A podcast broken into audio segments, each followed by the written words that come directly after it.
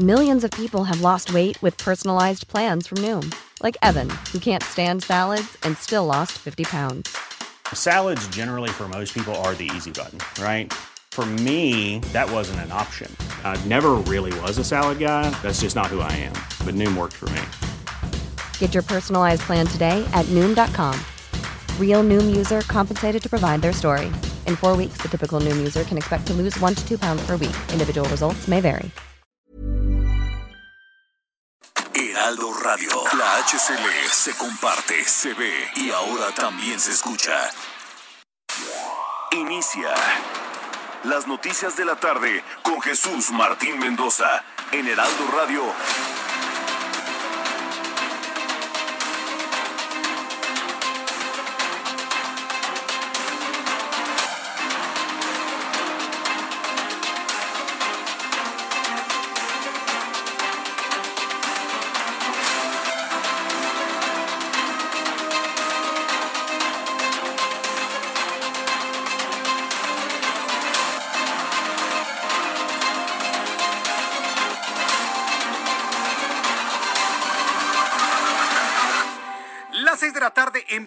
Hora del centro de la República Mexicana. Me da mucho gusto saludar a través de los micrófonos del Heraldo Radio en toda la República Mexicana, en todo el país.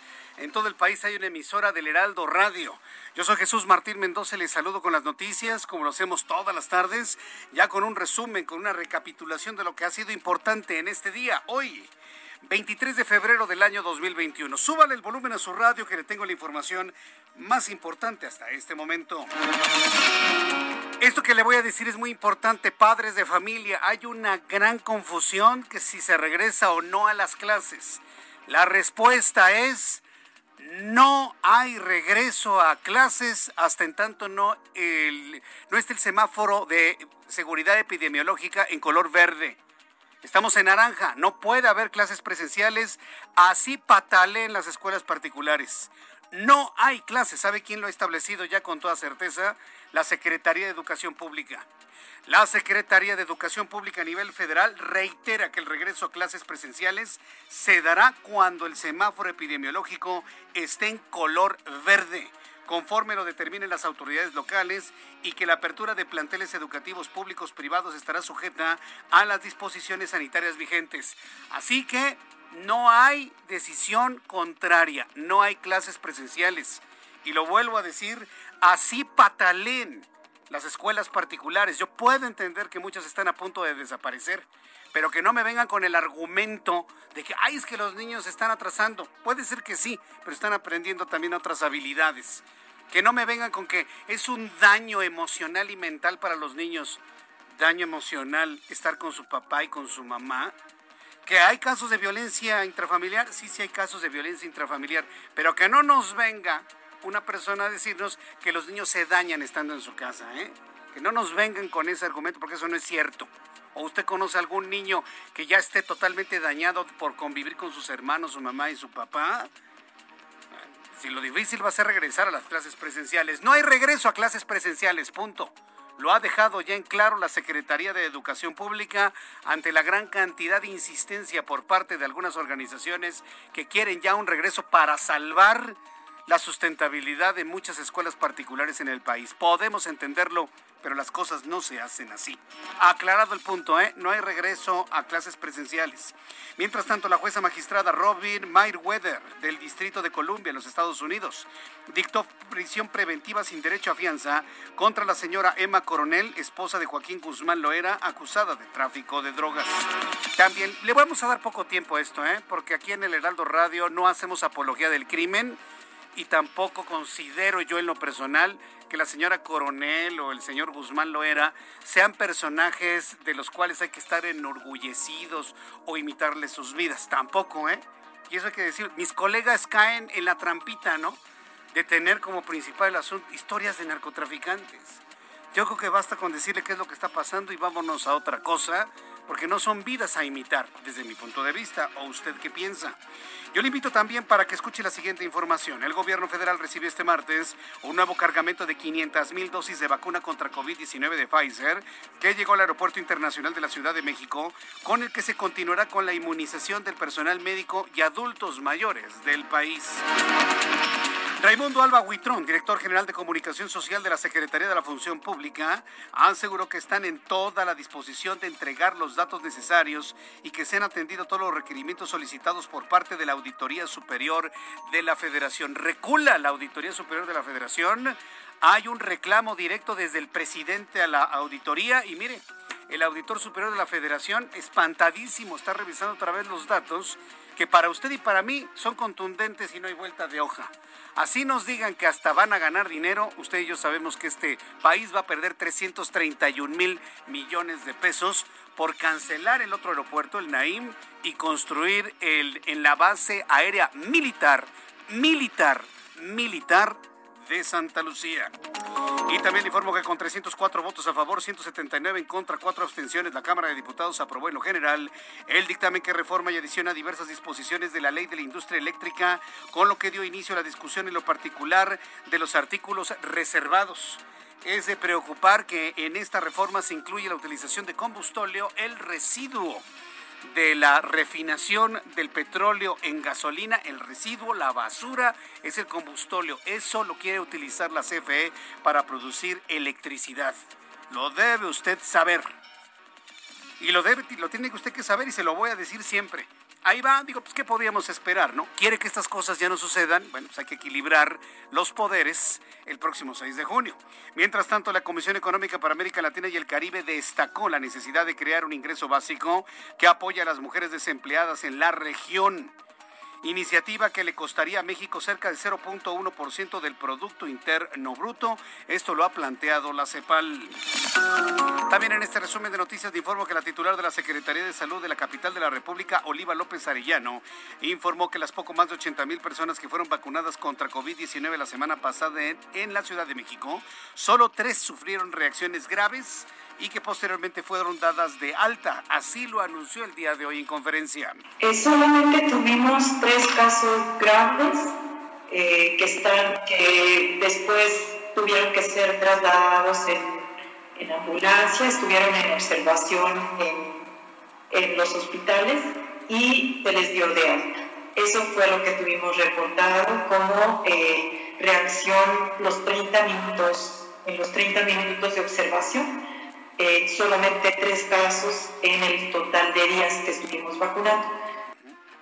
En otra información le doy a conocer que el presidente de Argentina, Alberto Fernández, que se encuentra aquí en nuestro país, aseguró que dentro de las 73 personas que se vacunaron de manera irregular en su país, había quienes debían recibir la dosis por estrategia. Argumentó que él recibió la vacuna Sputnik V debido a que una campaña de la oposición señaló que este biológico era veneno. No, pues es que ya está muy rebasado el comentario del presidente de Argentina. Tenemos ya semanas que se ha demostrado la efectividad de Sputnik 5, ha sorprendido al mundo, se lo tenía guardadito el gobierno ruso y bueno, pues yo creo que esto ya está más que rebasado. Vamos a escuchar lo que dijo el presidente de Argentina. Los medios en Argentina ponen entre Alberto Fernández, entre los que recibió la vacuna indebidamente.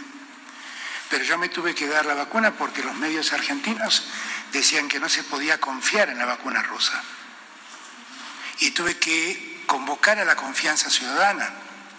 Por el mismo motivo se dio la vacuna Cristina, por el mismo motivo se dio la vacuna Axel, por el mismo motivo se dieron la vacuna muchos otros gobernadores, muchos de los cuales ni siquiera son oficialistas. Vayas discusiones bizantinas que se traen en los países del tercer mundo. Ya hablo desde el río Bravo hasta la Tierra del Fuego, ¿eh?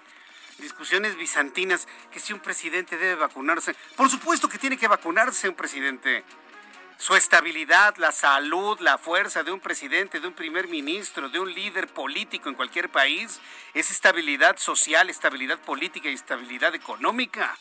No debería haber ninguna, absolutamente ninguna duda pero le digo, son el tipo de, el nivel de discusiones que luego se traen. Pero bueno, pues, vamos a, darlo por sentado. Qué bueno que se vacunó el presidente de Argentina y qué bueno que se vacunen los presidentes porque son finalmente un elemento de estabilidad política, por lo tanto social, por lo tanto económica de cualquier país del tercer mundo. El jefe de prisiones de Ecuador, Edmundo Moncayo, informó que ya son 62 los intentos, los internos muertos a consecuencia de motines registrados este martes en diversas cárceles del país sudamericano, que los atribuyó a rencillas entre un par de bandas de delincuentes que se disputan el control de prisiones. Esto en la información internacional. Además, le voy a dar a conocer algo verdaderamente increíble. Se accidentó Tiger Woods, el golfista. Sí, ¿Se acuerda el golfista que estuvo metido en una cantidad de escándalos? Eh, de faldas y, luego como que lo perdimos y luego que se retiró y que quería regresar. Bueno, todo un escándalo de personaje. Bueno, pues se estrella en su auto, se voltea en su auto. Gracias a que traía el cinturón de seguridad, Tiger Woods no está muerto, ¿eh? pero tiene partidas las piernas, fíjese. Y todavía en este momento sigue la cirugía para tratar de recomponerle los huesos de las piernas y por lo tanto recomponerle la carrera. ¿Cuál será el futuro de Tiger Woods? Increíble lo ocurrido ¿eh? hace algunas horas. Le doy a conocer que el golfista estadounidense Tiger Woods, ex número uno del mundo, sufrió este martes múltiples fracturas en las piernas en un grave accidente de automóvil en Los Ángeles. Tiger Woods fue trasladado al hospital donde sigue siendo intervenido en estos momentos, dijo su agente Mark Steinberg. En cuanto tengamos información del resultado de la cirugía, se lo daremos a conocer aquí en el Heraldo Radio. A 6 de la tarde con 10 minutos, hora del centro de la República Mexicana. Vamos a revisar información de los estados con nuestros compañeros corresponsales y me da mucho gusto saludar a Guadalupe Flores. Ella es nuestra corresponsal en Cuernavaca, Morelos. Adelante, Guadalupe, ¿qué información nos tienes? Hola, ¿qué tal? Jesús, te saludo con mucho gusto a ti al auditorio. Pues eh, comentarte que eh, eh, los efectos que ha dejado la pandemia en el estado de Morelos ha logrado que pues el 70% de los alumnos de instituciones particulares pues hayan abandonado sus estudios. Cerca de 20, 21 mil alumnos pues desertaron, mientras que la cartera vencida es entre el 10 y el 40%. Además, han cerrado cerca de 60 centros escolares particulares, en su mayoría de nivel básico, es decir, preescolar, primaria y secundaria, de los 200 que están integrados a una agrupación que se llama Sinergia por la Educación ante la Adversidad, que son cerca de 200 instituciones educativas privadas en el estado de Morelos. Hoy ya también este sector ha dicho que no van a regresar a clases el próximo 1 de marzo, como lo ha dado a conocer la Asociación de Escuelas eh, Privadas a nivel nacional también ha señalado que Morelos no está en condiciones para el regreso a las aulas de manera presencial. Recordemos que la entidad está en semáforo epidemiológico color naranja y por ello han dicho las eh, pues eh, dueños de universidades privadas que no hay las condiciones para reanudar clases presenciales en el mes de marzo y será hasta que el semáforo de riesgo indique color verde cuando puedan reanudar las clases. Reconocen que el sistema educativo está colapsado, sobre todo por esta eh, pues abandono de cerca del 70% que es eh, 21 mil estudiantes de eh, pues, universidades preparatorias y escuelas que han dejado sus estudios, esto en el sector privado. También eh, pues advierten que hay un riesgo de que eh, la educación pública colapse porque ya los salones de eh, las escuelas públicas ya son hasta de 70 alumnos, precisamente por este abandono, porque han dejado este sector privado. Correcto, Guadalupe. Nos mantenemos al pendiente de todo lo que se informe en el estado de Morelos, pero hoy la Secretaría de Educación Pública ya aclaró que no hay regreso presencial a clases, ni público ni privado, hasta que la entidad en cuestión se encuentre en color verde. Gracias por esta información, Guadalupe Flores. Muy buenas tardes. Hasta luego, muy buenas tardes. Para las personas que nos acaban de sintonizar y que han escuchado esta información y las dudas que hay en el estado de Morelos, la Secretaría de Educación Pública a nivel federal ha dejado en claro que no hay regreso presencial a las escuelas de ningún nivel hasta en tanto no regresemos al semáforo epidemiológico de color verde. Estamos en rojos, estamos en naranjas, muy lejos del verde, muy lejos del amarillo y ya quieren regresar a clases presenciales bajo una argumentación que no se sostiene. El caso es que, bueno, pues ahí está la aclaración para las personas que nos están sintonizando a partir de este momento y en un ratito le voy a dar más detalles de lo que ha ya dejado en claro la Secretaría de Educación Pública. Nos vamos hasta Veracruz con Juan David Casillas. Adelante, Juan David. Muy buenas tardes. Muy buenas tardes, Jesús Martín. Te saludo con gusto también a todo el auditorio y comentarte que la Corporación de Escuelas Particulares del Estado de Veracruz anunció que no regresará a clases presenciales en el próximo mes de marzo pese a que su matrícula disminuyó hasta 35% durante esta pandemia de COVID-19 y las afectaciones económicas han dejado casi en la quiebra algunas instituciones privadas. El presidente de esta corporación, Carlos Luna Escudero, señaló que aún no hay condiciones sanitarias en esta entidad para que los estudiantes regresen a las aulas, toda vez que continúan registrándose nuevos casos positivos de coronavirus. También mencionó que los alumnos, padres de familia, profesores y directivos de las escuelas particulares que representa están dispuestos a esperar que la comunidad académica sea contemplada en el Plan Nacional de Vacunación. Mencionarte también que el día de ayer el gobernador de Veracruz, Cuitlavo García Jiménez, anunció que el personal docente accederá a la vacunación contra COVID-19 hasta que la entidad pase a semáforo verde y se mantenga cuatro semanas en esta condición. Este es el reporte, Jesús Martín. Correcto, muchas gracias por esta información. Un abrazo, hasta luego. Hasta luego, Juan David Casillas, desde el estado de Veracruz. Vamos con nuestros compañeros reporteros urbanos, periodistas especializados en información de ciudad. Javier Ruiz, ¿en dónde te ubicas? Adelante, Javier.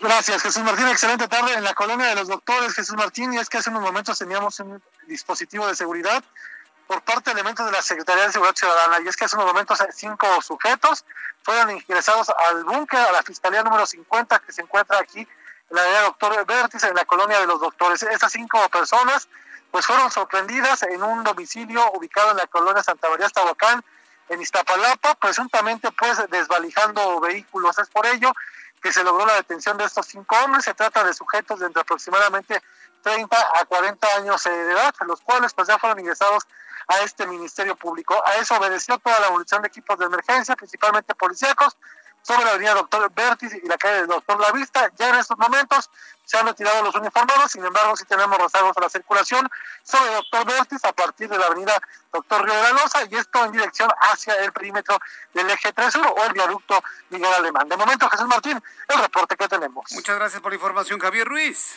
Estamos atentos, buena tarde. Gusto en saludar a mi compañero Israel Lorenzana. ¿Dónde te ubicas, mi querido Israel?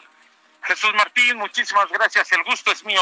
Yo continúo aquí en el municipio de Catepec, Jesús Martín. Hay que recordar que hoy es el segundo día de esta vacunación masiva que se está llevando a cabo a personas adultas de la tercera edad, mayores de 60 años. Y bueno, fíjate, Jesús Martín, que hoy se complicaron las cosas desde muy temprano. La gente estaba molesta porque no se abrieron todos los módulos que se habían dado a conocer estarían operando el día de hoy. Se hablaba de nueve módulos y bueno, de último minuto el gobierno municipal dio a conocer a través de redes sociales que no se iban a abrir estos módulos, únicamente estarían operando dos en la unidad habitacional Las Américas. Por supuesto, la gente molesta porque ya habían hecho fila desde una noche anterior y estaban esperando que llegara la vacuna en zonas como la colonia Río de Luz en el centro cívico y también en la colonia Melchor Musquis, donde muchas personas, yo conté alrededor de 2.000, 3.000 personas estaban ya en espera del biológico Jesús Martín y bueno, por supuesto, tuvieron que bloquear la avenida central Carlos Juan González en Río de Luz para que finalmente a las 11 de la mañana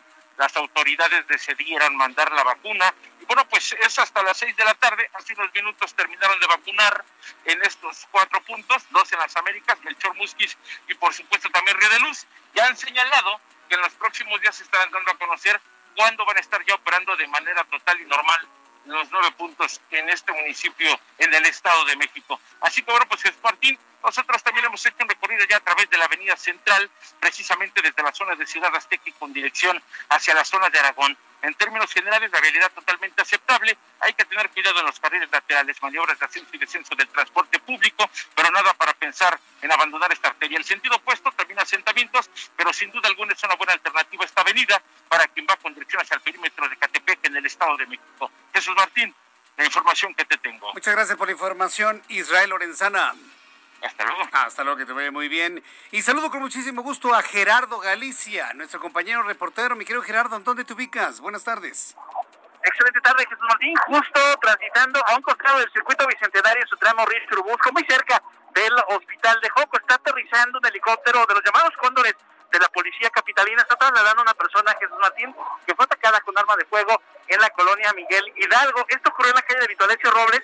Para mayor referencia, a espaldas del bosque de Tlalpan se habla de una agresión directa contra dos hombres. Uno de ellos ha perdido la vida y el otro herido con impacto en el rostro eh, está siendo trasladado justo a este hospital, el hospital de Joco, para nuestros amigos que van a utilizar el eje 1 poniente y el circuito bicentenario. Hay que manejar con precaución. A esto obedece el helicóptero, la ambulancia aérea que en estos momentos está en el aeropuerto de este hospital al sur de la capital. Esto provocó, por supuesto, movilización policíaca y ya en breve el lesionado será atendido en este nosocomio. Por lo pronto, Jesús Martínez, en cuanto a vialidad se refiere, Churubusco está avanzando bastante bien y se dirigen a insurgentes, es una muy buena opción. Y por lo pronto, el reporte. ¿En, qué calles ocurrió, eh, ocurrieron los hechos, la balacera, Gerardo? Es la calle Vito Alessio Robles, eh, la otra no se da el punto exacto, Jesús Martín, pero como referencia se nos está dando a espaldas del bosque de Tlalpan. La colonia sería Miguel Hidalgo, perímetro de Tlalpan, y ya en estos momentos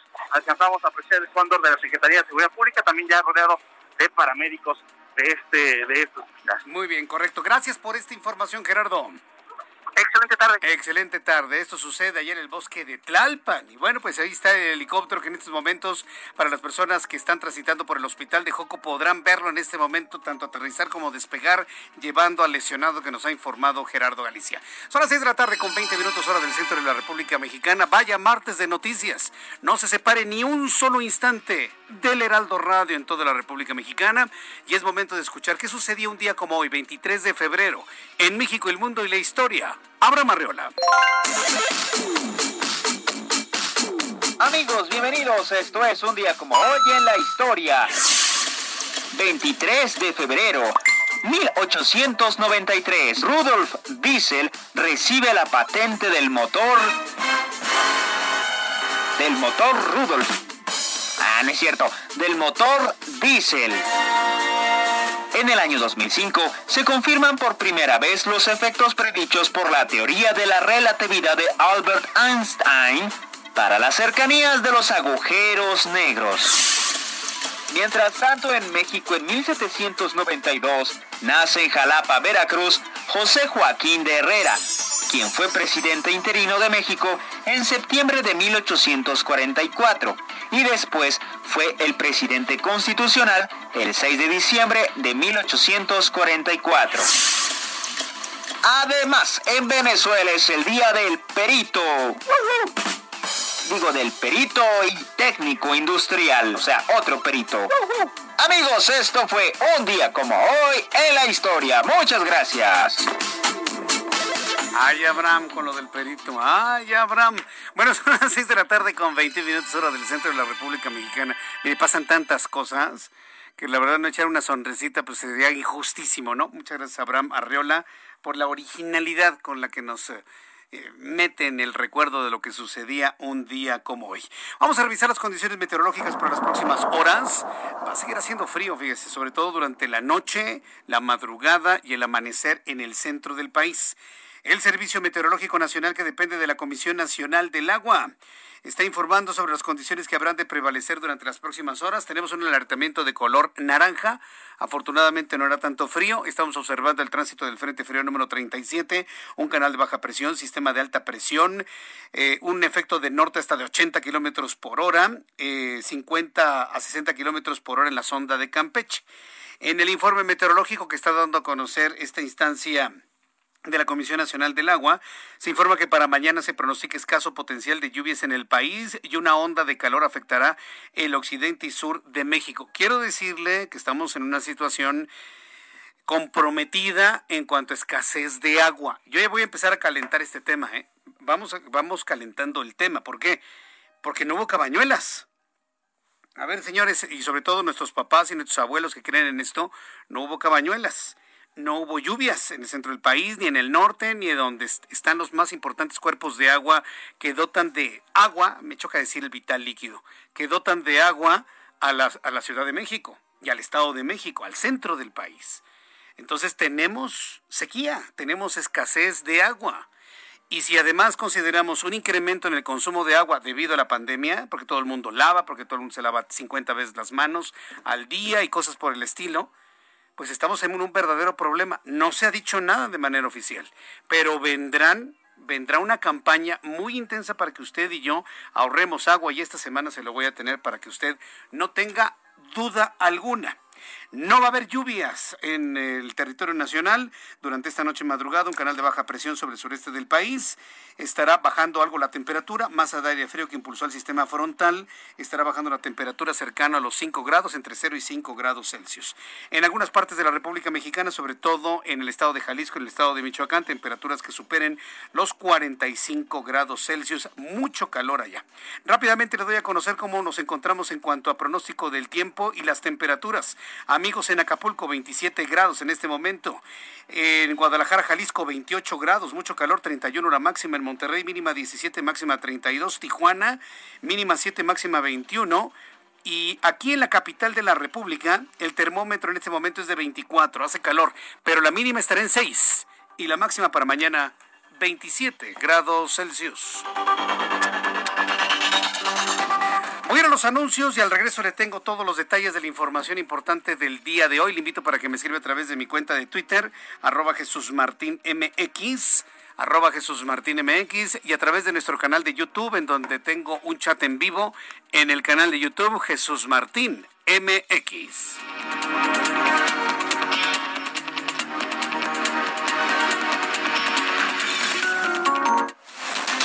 Jesús Martín Mendoza con las noticias de la tarde por Heraldo Radio, una estación de Heraldo Media Group.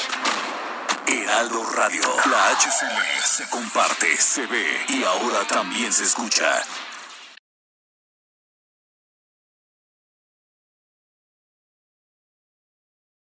Heraldo Radio, la HCL se comparte, se ve y ahora también se escucha. Escucha las noticias de la tarde con Jesús Martín Mendoza. Regresamos.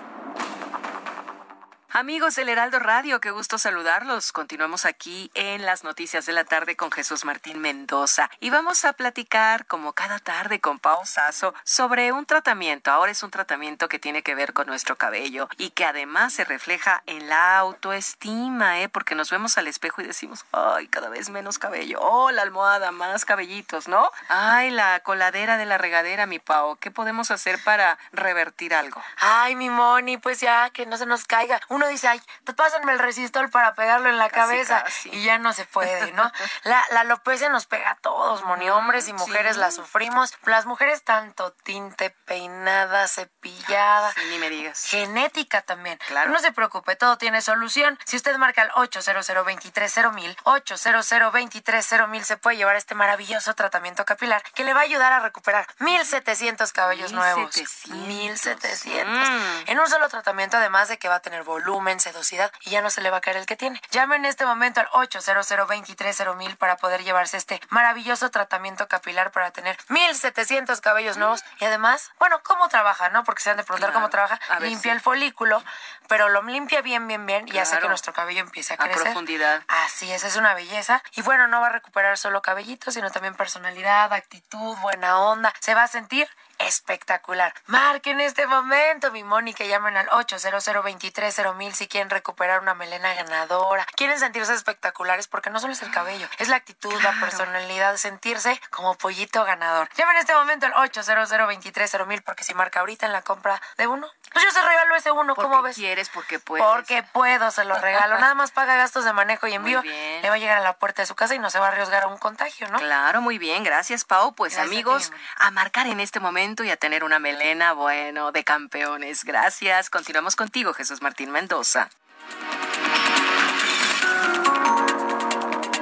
Ya son las 6 de la tarde con 32 minutos, hora del centro de la República Mexicana. Continuamos con información aquí en el Heraldo Radio. Y bueno, antes de las noticias, bueno, también esto es noticia. Quiero enviarle un caluroso saludo, un gran abrazo. De verdad, felicitaciones por un cumpleaños. Está muy festejada desde ayer, toda la mañana, el día de hoy, toda la tarde, con su familia, con sus amigos, en este gran grupo de amigos de YouTube, a mi querida amiga María Inés Rojas. Hoy está cumpliendo años. Y es, le puedo decir, de las primeras personas que me empezaron a seguir a través de YouTube, allá en la otra estación de radio en la que estaba, ya hace algunos años. Y bueno, pues no se pierde el programa, convive con todos, está muy contenta y yo solamente tengo palabras de agradecimiento para ella y sobre todo de una gran felicitación y el mejor deseo que se le puede dar a alguien en estos tiempos. Desearle una gran, gran salud, fuerte salud, eterna siempre, ya todo lo demás vendrá por añadidura. Estimada Marianela Rojas, Muchas felicidades, feliz cumpleaños de todo corazón y de parte de todo este gran equipo de profesionales de la información y de todo este gran grupo de amigos que todas las tardes nos reunimos a través de YouTube. Desearte los mejores deseos de parabienes y sobre todo de salud en este día de tu cumpleaños. Felicidades, María Inés Rojas y de verdad muy agradecido con tu sintonía. Y bueno, también quiero saludar a Elena, que es hija de Tere, que también nos escribe a través de YouTube. Muchas felicidades, Elena, también hoy día de tu cumpleaños, con todo nuestro cariño y sobre todo con mucho mucho respeto, te enviamos saludos el día de tu cumpleaños. Bien, vamos con las noticias que, pues, mire, esto ya lo veíamos venir. Créame que no, no tiene realmente ningún ni por qué enojarnos. La llegada del presidente actual, Andrés Manuel López Obrador, ha significado en su idea de desmantelar todo lo que hicieron los partidos que le hicieron el fuchi, porque evidentemente, ¿por qué actúa así López Obrador? Porque todos los demás partidos y las clases políticas le hicieron fuchi, siempre lo vieron chiquito, lo, vieron mal siempre, siempre lo insultaron, siempre lo vieron menos como político. Llega a ser presidente y bueno, en este momento se está desquitando de todo y de todos. Y la orden que ha dado para modificar la ley de, de energía eléctrica, bueno, pues es un retroceso de al menos, ¿qué le gusta? Unos 40 años, por lo menos. Utilizar combustóleo para la industria eléctrica. Bueno, pues debo decir que la Cámara de Diputados aprobó en lo general, bueno, ¿Quiere que sea más preciso? La mayoría de los diputados de Morena en la Cámara de Diputados, eso sería lo más preciso, aprobó en lo general el dictamen que modifica la ley de la industria eléctrica con 304 votos a favor, 179 contra y 4 abstenciones. Ahí vemos, ¿no? La configuración política. 304 votos a favor de los morenistas y 179 en contra y 4 abstenciones. Esa es la oposición. Por más que la oposición se oponga, jamás podrán detener la planadora, otrora del PRI, hoy de Morena, en la que se ha constituido esta Cámara de Diputados. Ya sabe usted lo que tiene que hacer el próximo 6 de junio. No podemos permitir que este tipo de cosas ocurran como los tiempos del, del PRI más exacerbado. Y le voy a decir una cosa, de esos 304 votos a favor, le puedo asegurar que hay una gran cantidad de morenistas que están en contra de esa reforma. Pero el problema es que esa disidencia de Morena, yo sí creo que hay una gran disidencia de Morena, y quienes son disidentes ya en su mente, saben que estoy diciendo la verdad. Espero que algún día se levanten con gran valor a decirle, no, señor presidente, así no, así no. Pero siguen teniendo miedo. Yo estoy seguro que hay una gran cantidad de esos 304 votos a favor que en realidad son votos en contra pero tienen que ser votos a favor porque si no, los apestan, les quitan sus derechos partidistas, los persiguen, los bulean.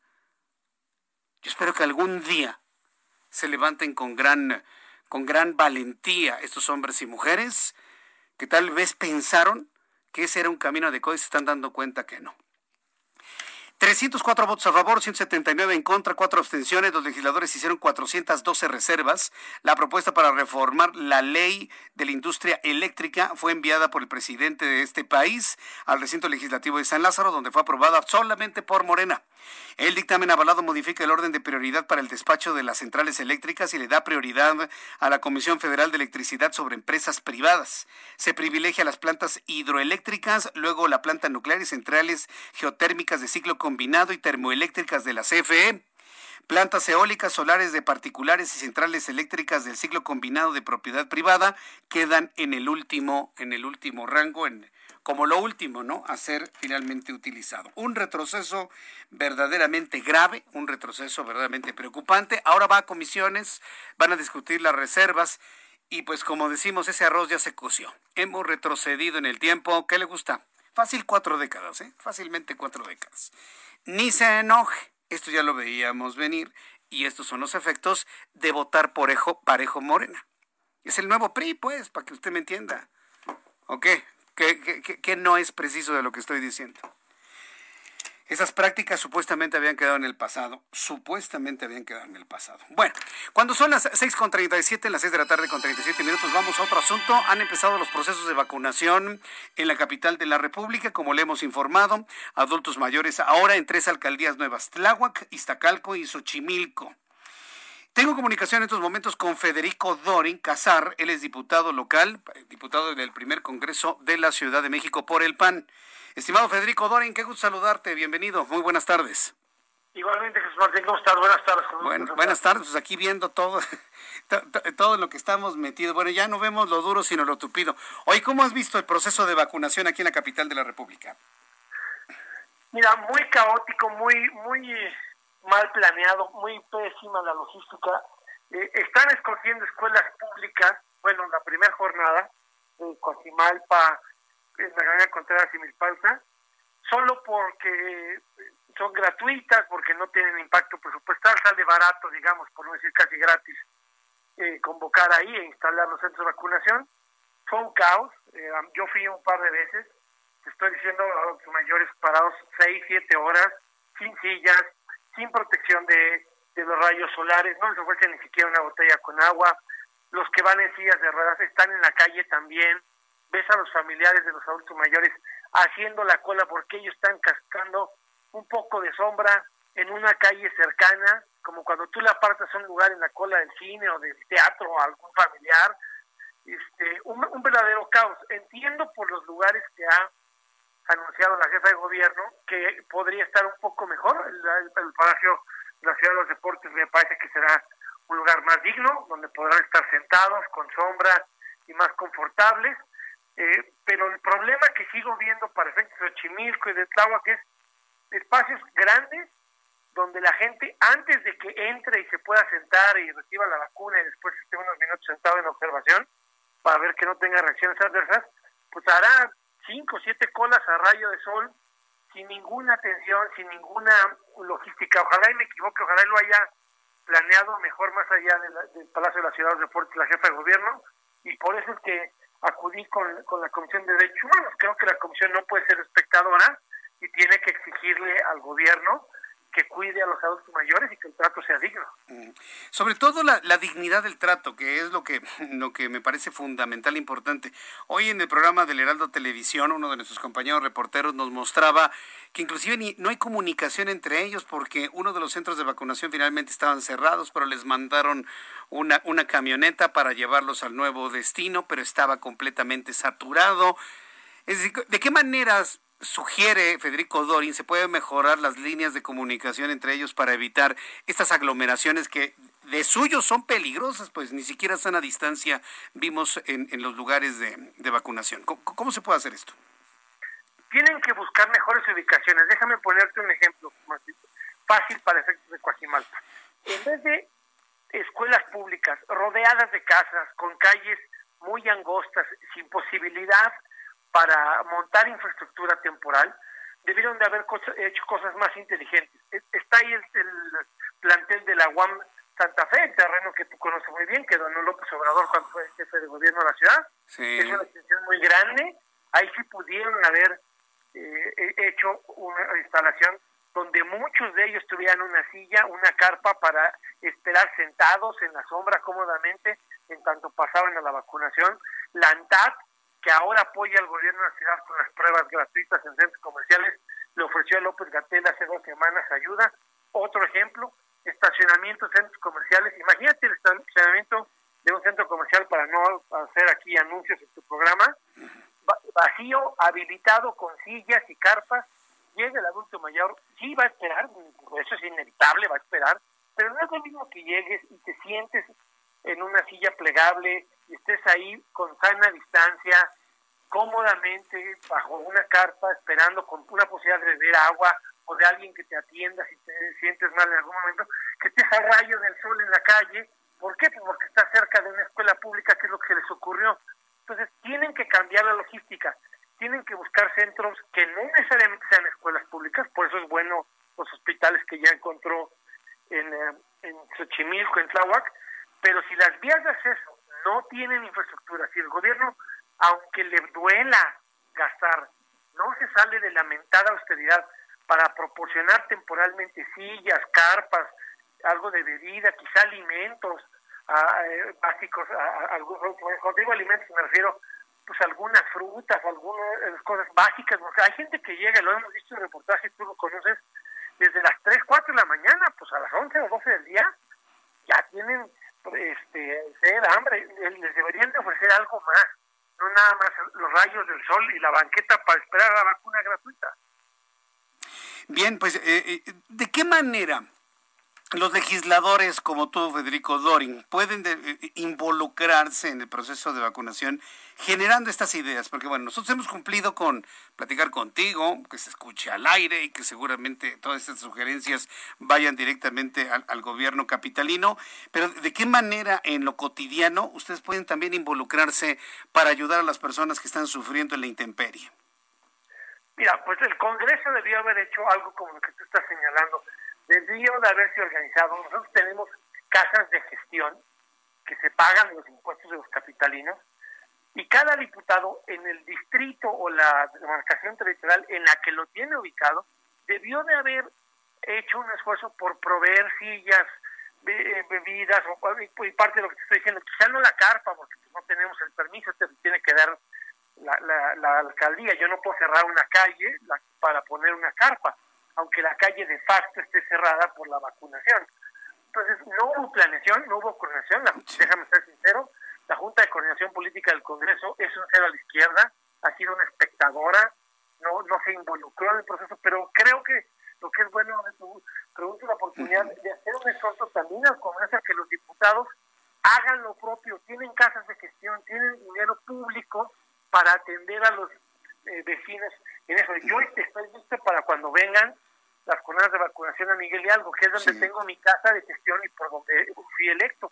Cuando fui a Coajimalpa, pues llevé algunas botellas de agua, pues soy sincero, pues llevé las que yo podía cargar y la persona que me acompañó, y, y pues muchas veces no alcanzan, porque hay cerca de 200, 300 personas en una cola, llevas algo de buena voluntad, pero es abiertamente insuficiente. Federico Dorin, yo agradezco mucho estos minutos de comunicación, esta óptica de cómo se dieron las cosas en la vacunación. Pues la idea es de que se, mejoren las condiciones de los adultos mayores que van buscando pues una oportunidad de no enfermarse gravemente de esta enfermedad. Agradezco mucho estos comentarios, Federico Dorin. Nos seguimos saludando en una oportunidad futura. Fuerte abrazo. Igualmente, Martín, yo te dejo aquí espacio. Estamos en contacto. Estamos en contacto, gracias. Federico Doring es diputado local del Partido de Acción Nacional en el primer Congreso de la Ciudad de México. Ahí está una serie de observaciones, también recomendaciones al gobierno capitalino. Por aquí alguna persona del público me dijo, Jesús Martín, con todo respeto, eh, es un verdadero relajo la vacunación y me estaba diciendo, ahorita le voy a decir quién, quién me lo comentó, alguien del público hace unos instantes lo estaba leyendo, sobre todo el nivel de hacinamiento. Efectivamente, eso es lo que me preocupa también. Es José Escorza, dice Jesús Martín es un verdadero relajo el aplicar las vacunas a adultos mayores, es muy peligroso, están más arriesgados en contraer peores enfermedades, peor que el COVID. Estoy de acuerdo. Imagínese una persona adulta mayor que va con la esperanza de tener una vacuna y no enfermarse de COVID pero si está enfermo de, no sé, de la presión arterial, si tiene vulnerables sus pulmones, se sale al frío en la mañana. Señoras, ¿no? en el Estado de México y en la capital del país, formados a las 4 de la madrugada, escúcheme usted, a las 4 de la madrugada cuando tuvimos 6 grados de temperatura. La jefa de gobierno ha sido muy clara, señores, no tienen por qué hacer eso. Vamos a tener vacuna suficiente para todos los adultos de 60 años y más no tienen que ir a desvelarse. Ah, bueno, pues hágaselo entender a la gente. Ahí dice, no, no, no, vamos a formarnos primero. Ah, llegamos y llegan 3, 4 de la mañana con sus cobijotas y ahí están, esperando 5, 6, 7 horas, 12 horas, con sus papás y sus, papás grandes y sus abuelos grandes. No, también la sociedad tiene que ser consciente de esto, ¿no? En ningún momento se ha hablado de que no va a haber vacuna, por lo menos en la capital de la República. En otras entidades del país yo le invito para que me dé sus comentarios, sus experiencias sobre la vacunación a través de mi cuenta de Twitter, arroba Jesús Martín MX, y a través de nuestro canal de YouTube, Jesús Martín MX. Bien, vamos con otras noticias que tenemos el día de hoy. Eh, bueno, ya que estamos hablando precisamente de la vacunación. Nada más déjeme actualizar aquí este nuestro sistema de noticias para podérselo compartir. Bueno, pues informarle que Mm, que el secretario de Relaciones Exteriores, Marcelo Ebrard, dio a conocer que para garantizar el acceso a las vacunas contra el COVID-19 a los connacionales en los Estados Unidos, a partir de mañana se aplicarán las primeras dosis en el Consulado de México en Las Vegas, así como en otros 12. En Las Vegas. ¿A poco hay más mexicanos jugando en las maquinitas de Las Vegas que trabajando en Los Ángeles? Digo, es pregunta, ¿no? Raro, ¿no? Pero bueno, así lo anunció el propio secretario de Relaciones Exteriores. Mañana se van a aplicar vacunas en el Consulado de México en Las Vegas, en otros 12 consulados, incluyendo Chicago, Douglas, Houston, Indianapolis, Kansas City, Milwaukee, Orlando, San Diego. En Dallas, Denver, Kansas City, Las Vegas y St. Paul ya se inició la vacunación del personal, incluso consular, y ah, ya nos declararon como personal consular considerado como esencial y dentro del proceso de vacunación Dallas, Laredo y Los Ángeles. Ruta 2021, la ruta hacia las elecciones presenta. Bueno, ahí le presenté la información de Marcelo Ebrard, quien está, bueno, pues ya anunciando la vacunación a los conacionales en los Estados Unidos. Buscaremos conacionales o cónsules en los Estados Unidos para ir conociendo cómo se está dando este proceso. Ahora vamos al tema electoral, sobre todo con rumbo al, al próximo 6 de junio. Ya le presenté a usted, con base en la información de la ley de la industria eléctrica, lo que tendremos que hacer para el 6 de junio, ¿eh? porque pues imagínense no hay, no hay manera de discutir, no hay manera de negociar, no hay manera absolutamente de plantear nada, absolutamente.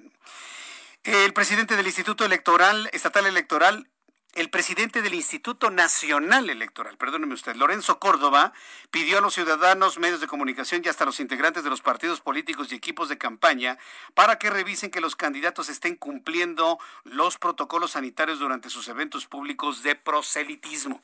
Esto me parece que es muy importante. Alejandro Cacho, periodista del Heraldo Media Group, compañero de nosotros, siempre muy pendiente de todo lo que sucede rumbo a las elecciones de este año 2021. Mi querido Alejandro, ¿cómo te va? Bienvenido. Muy buenas tardes. Hola Jesús Martín, qué gusto saludarte, buena tarde. Muy buenas tardes Alejandro, ¿Qué, ¿qué, has visto de novedoso durante esta semana que has cubierto a través de Ruta 2021?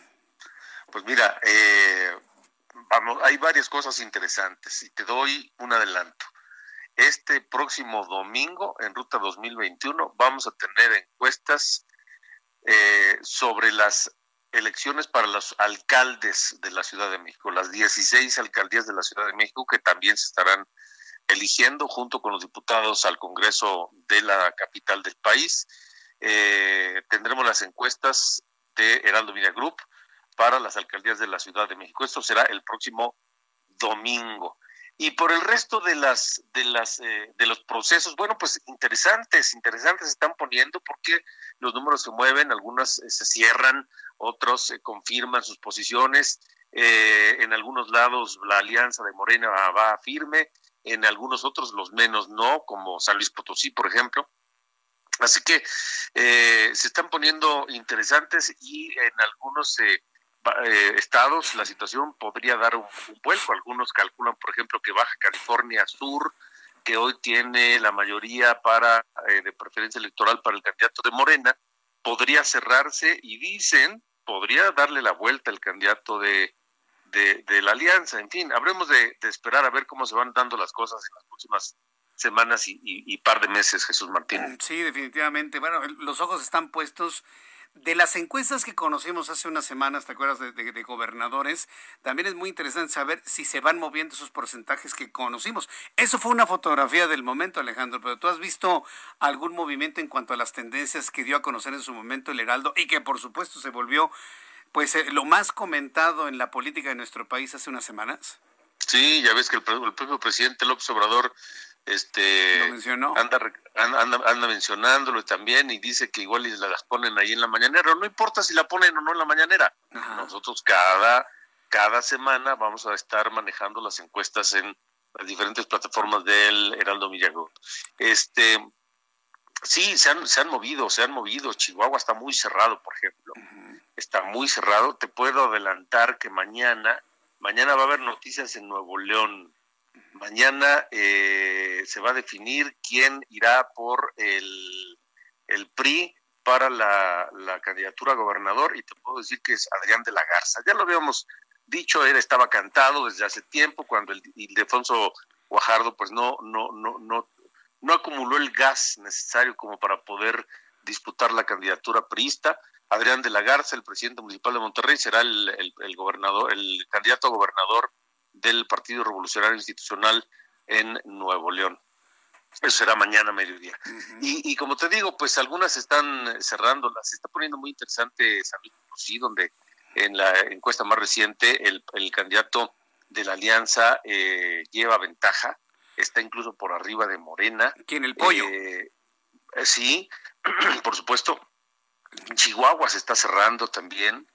Este, entonces eh, habremos de esperar a ver qué más, cómo se van moviendo los números. Una vez que se vayan conformando las, ahora sí que las boletas, los nombres ya con candidatos oficiales de, o precandidatos o candidatos ya registrados, los, los números se van a ir definiendo.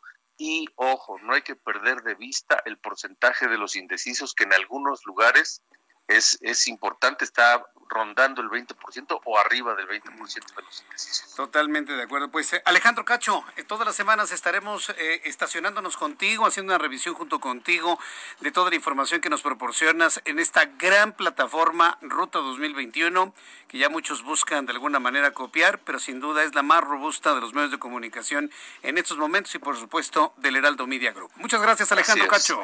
Gracias, nada más recordar que el domingo 4 de la tarde por Heraldo Radio Ruta 2021, 4 de la tarde domingo por Heraldo Radio y por Heraldo Televisión a las 10.30 de la noche los domingos también. Te estaremos viendo, Alejandro. Muchas gracias. Gracias, Jesús Martín. hasta luego, muy buenas tardes.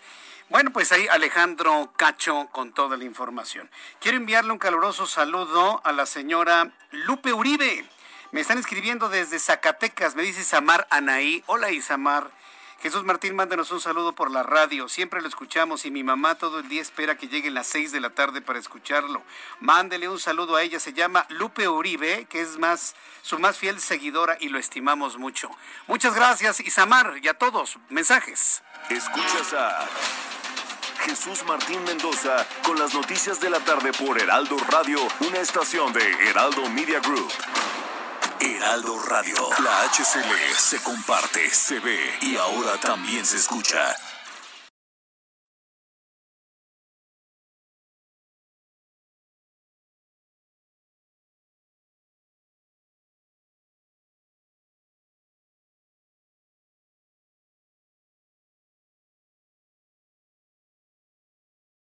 Heraldo Radio. La HCL se comparte, se ve y ahora también se escucha. Escucha las noticias de la tarde con Jesús Martín Mendoza. Regresamos.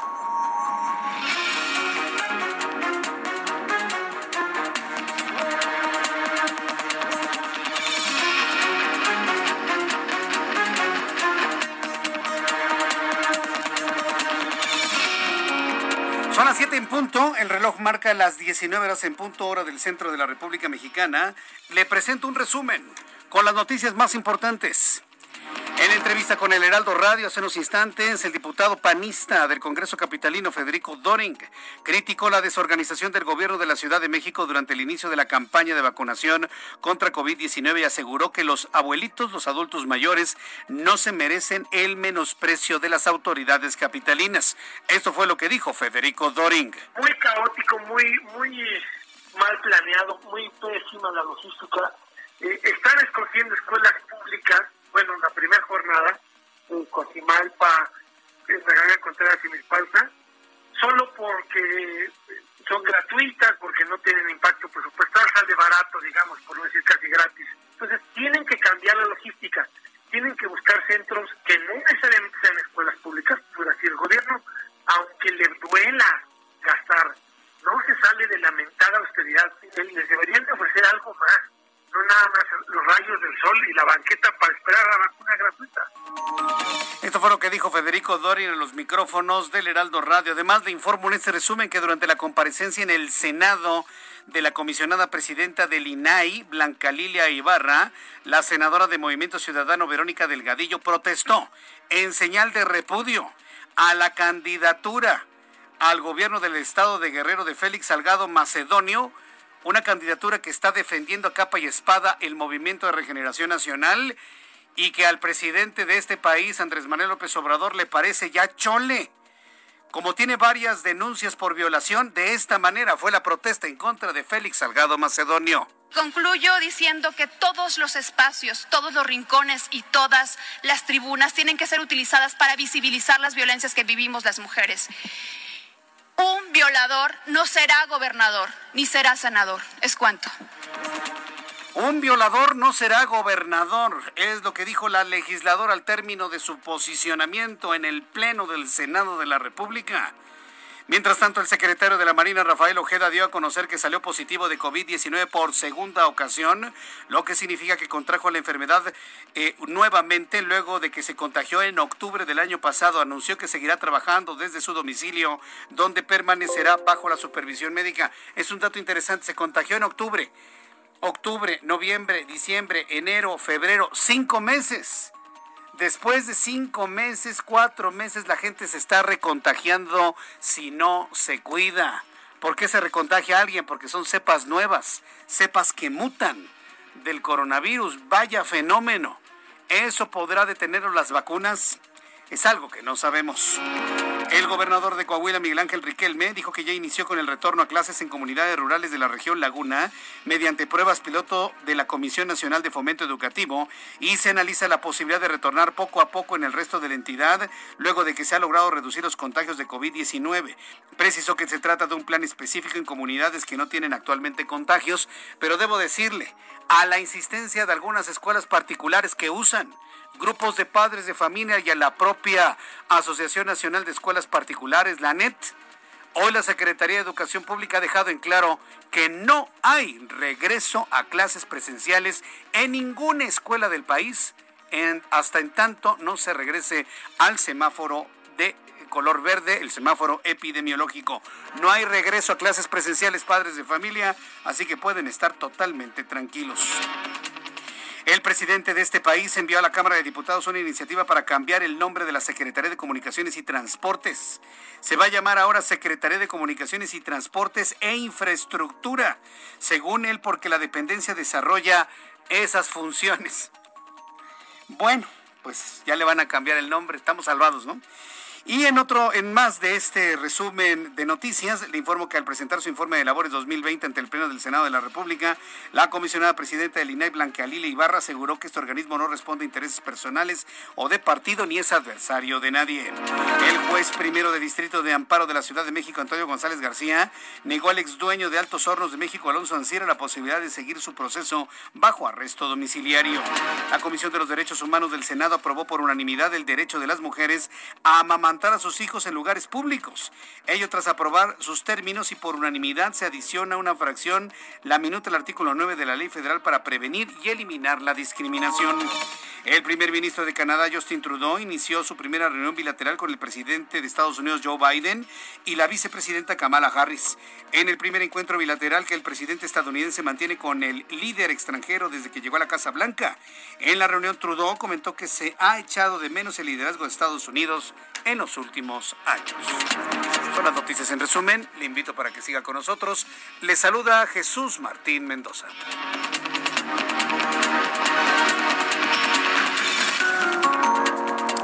Ya son las 7 de la noche con 5 minutos, las 7 de la noche con 5 minutos, el termómetro en estos momentos 20 grados en la capital del país, empieza a abrigarse porque empezará a bajar de manera significativa la temperatura en la capital de la República Mexicana. Vamos con nuestros compañeros reporteros urbanos, periodistas especializados en información de ciudad. Javier Ruiz, ¿en dónde te ubicas? Adelante, Javier.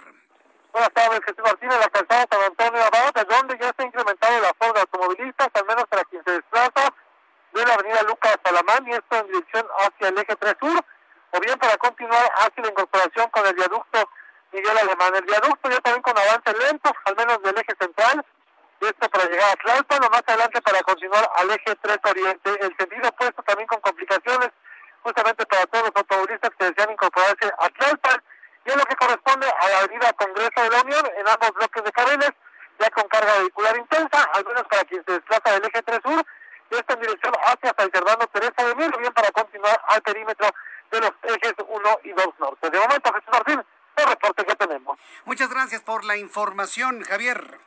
Estamos atentos, buenas tardes. Saludo con gusto a mi compañero Israel Lorenzana. Adelante, Israel. Jesús Martín, muchísimas gracias. Pues nosotros hemos recorrido parte de la avenida Ingeniero Eduardo Molina, esto en la alcaldía Gustavo Madero. Fíjate que hemos encontrado ya asentamientos considerables al cruce con el eje 5 norte San Juan de Aragón, más adelante en Talismán y en el eje 3 norte en su tramo Noé. Hay que utilizar Gran Canal como alternativa, Jesús Martín, esto con dirección hacia la zona del circuito interior. El sentido opuesto, también carga vehicular. Aquí la opción para quien va con dirección hacia Martín Carrera es sin duda alguna utilizar Congreso de la Unión, la cual se presenta con circulación aceptable a esta hora ya de la noche. Jesús Martín, la información que te tengo. Muchas gracias por la información, Israel. Hasta luego. Hasta luego, que te vaya muy bien. Vamos con mi compañero Gerardo Galicia. Siempre un gusto saludarte, Gerardo. Gerardo Galicia. ¿No lo oigo?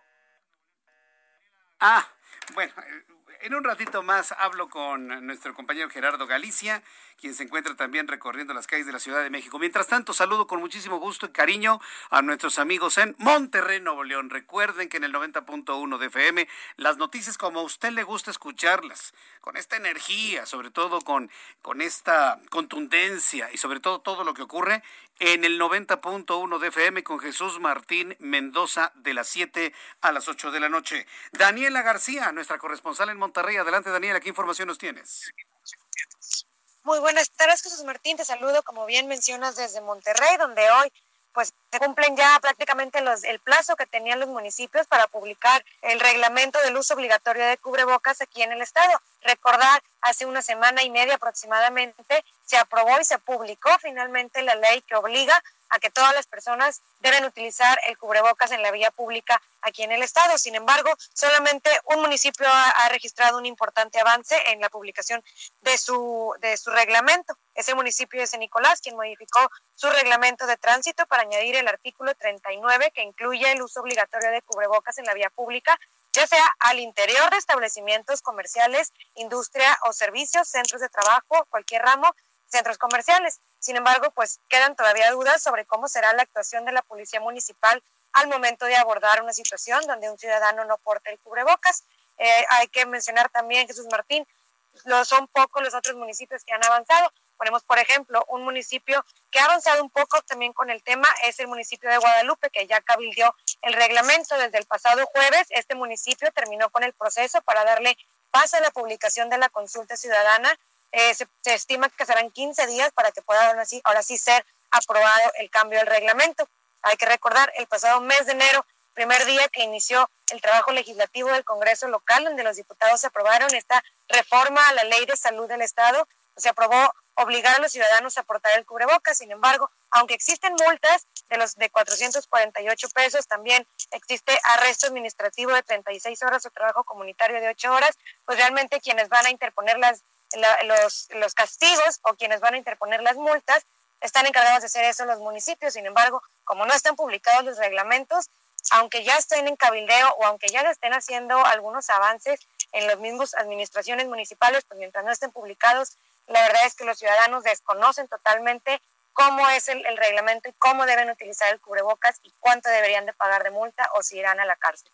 Qué, qué, qué complejo está este, está este tema, ¿eh? pero bueno, finalmente se tienen que llegar este tipo de acciones ante la necedad de algunas personas de no utilizar el cubrebocas. Yo te agradezco mucho, Daniela García. Muchas gracias por la información desde Monterrey. Saludos allá. Al contrario, pendientes y muy buenas noches. Pendientes, muy buenas noches. Nuestra corresponsal en Monterrey, Nuevo León. Las noticias de Monterrey están aquí, en el 90.1 de FM, en la ciudad de Monterrey. Pero además, como a usted le gusta escuchar las noticias, si le preguntan qué programa de noticias, de, de noticias escucha esta hora, diga yo escucho el Heraldo Radio con Jesús Martín a esta hora. Si está usted en Monterrey, 90.1. Si está usted en Guadalajara, 100.3 de FM. Si está en la capital de la República, 98.5. Si está en Tijuana, saludos a mi querido amigo Alex desde Tijuana que nos sintoniza en el 1700 de amplitud modulada. En eh, Villahermosa, en, sí, en Villahermosa, Tabasco, estamos en el 106.5. Acapulco en el 92.1 de FM. En fin, hay algunas que todavía no me aprendo, pero terminaré aprendiéndome todas las frecuencias donde nos escuchan en la República Mexicana. Bien, vamos a continuar con la información. Vamos con Mayeli Mariscal, precisamente hasta Guadalajara, Jalisco. Estimada Mayeli, ¿cómo te va? Bienvenida, buenas noches. Hola, ¿qué tal? Muchas gracias. Buenas noches también a todo el auditorio. Hasta estos momentos van 123 trabajadores de la salud que han padecido agresiones. Esto, eh, pues, desde que inició la pandemia, se han dado caso, hemos dado a través de estos medios, de estos espacios, de diversas agresiones a trabajadores de la salud. En estos momentos, la Fiscalía del Estado reporta que hay 20 carpetas de investigación pendientes en este tema. Además, las víctimas son 83 mujeres y 40 hombres. Además de que hay 38 acuerdos reparatorios, cuatro sentencias y se mantiene como principal número de personas afectadas en 55 casos son enfermos enfermeros, 31 médicos, en 13 casos son auxiliares médicos y de farmacia, y el resto de los trabajadores que han reportado estas agresiones son paramédicos, personal auxiliar de intendencia o de otras especialidades como dentistas, laboratoristas o trabajadores sociales, además de que estos incidentes se han registrado 47 en los propios centros de trabajo, o en las inmediaciones de estos hospitales en donde se atienden a pacientes de COVID y a donde acuden a trabajar estos empleados de la salud. Además, 47 incidentes han sido en sus domicilios, 10 en el transporte público y 7 en establecimientos comerciales. Se han judicializado ya a 62 personas y 26 ya fueron vinculadas y repito, hay cuatro sentencias. Así es que lamentablemente este reporte que se sigan presentando estas agresiones en contra de personal de la salud. Correcto, gracias por la información, Mayeli. Excelente tarde para todos. Hasta luego, que te vaya muy bien. Excelente tarde para todos. Son las 7.13, las 7.13 horas del centro de la República Mexicana. Eh, vamos a toda la información de economía y finanzas con Héctor Vieira. La Bolsa Mexicana de Valores cerró la sesión de este martes con una ganancia del 0.72%, al avanzar 321.73 puntos, con lo que el índice de precios y cotizaciones, su principal indicador, se ubicó en 45.221.81 unidades. En el mercado cambiario, el peso mexicano se apreció un 0.48% frente al dólar estadounidense, al cerrar la jornada en 20 pesos con 54 centavos a la compra y en 20 pesos con 77 centavos a la venta en ventanilla. El euro, por su parte, se cotizó en 24 pesos con 71 centavos a la compra y en 24 pesos con 90 centavos a la venta. El INEGI dio a conocer que durante diciembre de 2020 el valor de la producción de las empresas de la construcción en México se redujo 22.6% respecto al mismo mes de 2019, como consecuencia de la crisis económica global por la pandemia de COVID-19. La Comisión Nacional Bancaria de Valores reveló que durante 2020 los depósitos netos de las familias y empresas en los bancos ascendieron a 6.671.738 millones de pesos, lo que representa un incremento del 9.7% con respecto a lo depositado en 2019. A partir de este martes, clientes de los bancos Banamex, Banorte, así como American Express, pueden disponer del servicio Apple Pay, mediante el cual podrán realizar diversas operaciones como pagos a través de sus dispositivos como iPhone y Apple Watch. Informó para las noticias de la tarde Héctor Vieira. Muchas gracias, Héctor Vieira, por la información a esta hora de la tarde. Quiero enviarle un saludo a nuestros amigos taxistas. Fíjese que nuestros amigos taxistas son un grupo de personas en toda la Ciudad de México, en todo el Valle de México, también en otras partes del país, pero aquí si tomamos en cuenta que son casi 200 mil profesionales del volante, si tomamos en cuenta que son 200 mil profesionales del volante, agradecerles infinitamente su sintonía. algunas personas que me están escuchando me han dicho, ay, tomé un taxi en el centro comercial El Rosario y el señor taxista venía escuchando el Heraldo Radio con Jesús Martín Mendoza. Bueno, pues un saludo para el taxista que tomó pasaje allá en, en El Rosario y que viene escuchando nuestro programa de noticias. Ya me dijeron, ¿eh? Y que le guste el programa y que lo traía a buen volumen. Muchísimas gracias a usted, señor taxista, y a todos los que nos están escuchando también en el transporte público, en microbuses también. Muchísimas gracias. Y al pasaje, por supuesto, saludos al pasaje.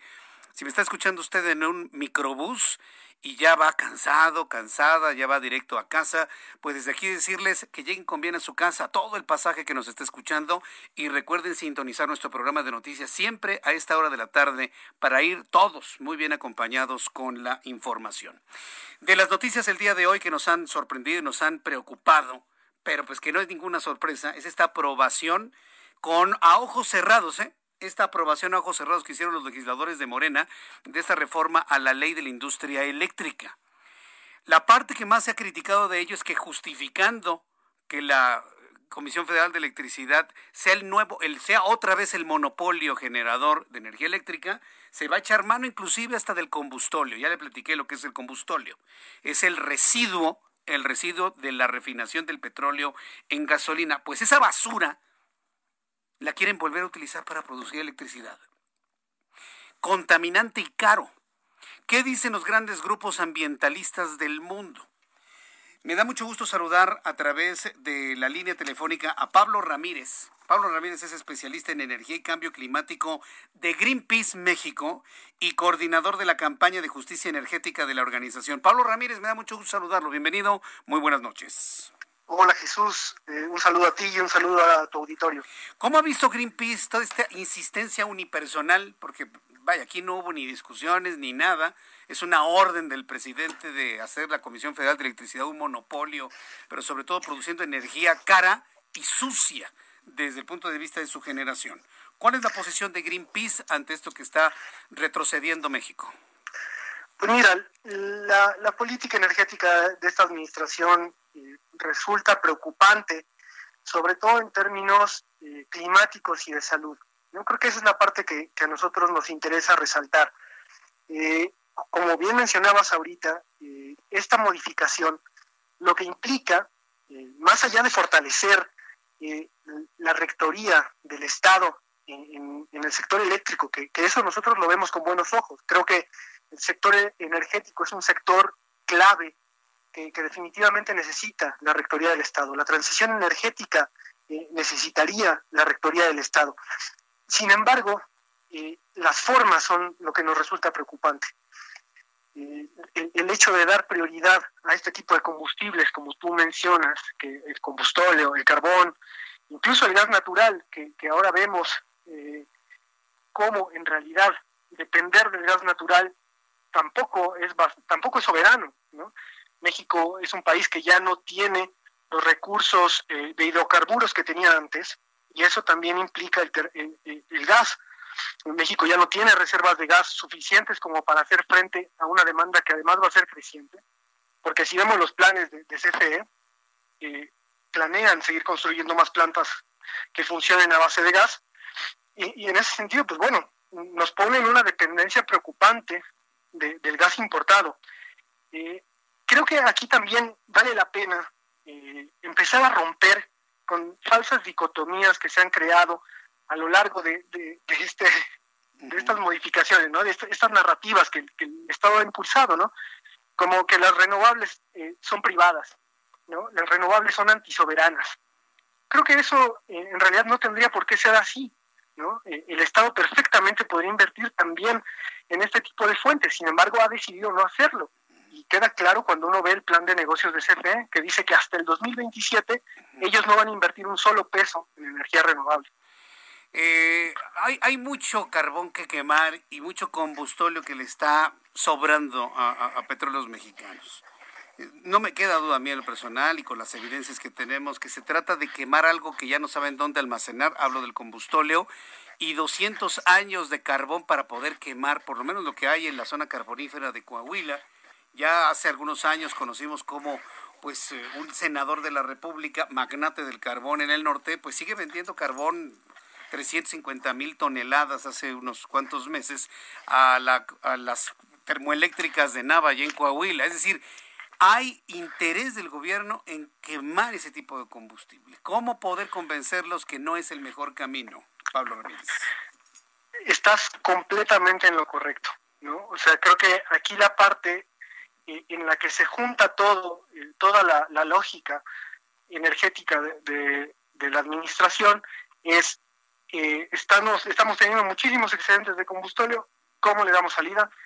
Pues a través de las termoeléctricas, ¿no? Creo que este es uno de, los elementos que, que, influye en la toma de decisiones, ¿no? Y, definitivamente me parece que, es una decisión equivocada y que la gente lo va a empezar a sentir tanto en la salud como en, lo económico, ¿no? O sea, porque producir a través de estos procesos que son altamente ineficientes, o sea, el, combustible es un combustible que no es eficiente, las plantas no son eficientes, y en ese sentido, pues lo que se genera de esas plantas no es eficiente, ¿no? Es caro. Lo vamos a empezar a, sentir en, la tarifa. Me, parece que esa, esa parte también ha sido un pues bastante bastante sensible, ¿no? O sea, el hecho de que vengan a decir que este tipo de cosas va a hacer que generemos electricidad más barata, pues en realidad no se sustenta bajo ningún bajo ningún análisis, ¿no? Y, que sí, y si, y si sí, pues deberían hacerlo público, ¿no? Porque de lo contrario, en realidad, lo que muestra el, mismo SENACE es que esto implicará costos más elevados. Y bueno, ni hablar del carbón. O sea, este, este tipo de combustibles son combustibles que van de salida en todo el mundo. Y que si pensamos desde una perspectiva de cambio climático, o sea, recordemos que esta pandemia, los expertos nos han dicho que tiene que ver con el deterioro de los ecosistemas, ¿no? Y el cambio climático exacerba ese deterioro, ¿no? Entonces, estamos viendo ya los impactos del cambio climático. Quemar combustible y quemar eh, carbón solamente los exacerba. Bien, Pablo Ramírez, finalmente preguntarle cuáles van a ser las acciones de Greenpeace México y Greenpeace Internacional ante este despropósito. ¿Van a protestar frente al Palacio Nacional? ¿Veremos protestas frente a la Cámara de Diputados? ¿Veremos protestas frente a las termoeléctricas impulsadas por combustible, por carbón? ¿Nos vamos a quedar con los brazos cruzados? ¿Qué alternativas tenemos? Pues mira, eh, nosotros tenemos que analizar muy bien qué es lo que vamos a hacer. Tenemos que ser muy responsables porque justo estamos en medio de una pandemia. Entonces creo que todas las actividades en calle tenemos que ser sumamente responsables por, por temas de salud nuestra y de la gente. ¿no? Tenemos que mandar el mensaje correcto a la, a la, gente, a la población, de que todavía no es momento de salir. Pero definitivamente nosotros evaluaremos nuestras posibilidades, nuestros, nuestros días de acción eh, para buscar que el gobierno eh, acate los compromisos que tiene de cambio climático, porque el gobierno lo tiene y esta misma administración los ha, los ha adscrito y, y, y, ahora se publicaron también los NDCs, ¿no? Entonces, eh, recordar que eso está en la ley, ¿no? Y faltar esos compromisos es faltar a la ley nacional. Pues Pablo Ramírez, yo agradezco estos minutos de comunicación, conocer por primera vez el posicionamiento de Greenpeace ante esto que ha ocurrido en la Cámara de Diputados. Hay muchas reservas, evidentemente, va a haber algún tipo de discusión en algunos puntos. Cuando esté concluido esto, bueno, pues volveremos a platicar con Greenpeace para que nos diga cuáles van a ser las acciones hacia adelante. Muchísimas gracias por este tiempo, Pablo Ramírez. Muchas gracias a ti. Hasta luego, que le vaya muy bien. Es Pablo Ramírez, especialista en energía y cambio climático de Greenpeace México, coordinador de la campaña de justicia energética de esta organización Greenpeace. No nos podemos quedar con los brazos cruzados, ¿eh? sobre todo por... Eh, olvídese los apagones, ponga usted que no hay apagones. Pero ¿a qué costo vamos a tener la energía eléctrica? Tanto costo en nuestros bolsillos como costo climático. Y sobre todo de contaminación al aire. Lo seguiremos platicando con Greenpeace. Yo le invito para que escuche mensajes de nuestros patrocinadores y al regreso, más información en el Heraldo Radio. Regresamos. Escuchas a Jesús Martín Mendoza con las noticias de la tarde por Heraldo Radio, una estación de Heraldo Media Group. Heraldo Radio, la HCL se comparte, se ve y ahora también se escucha.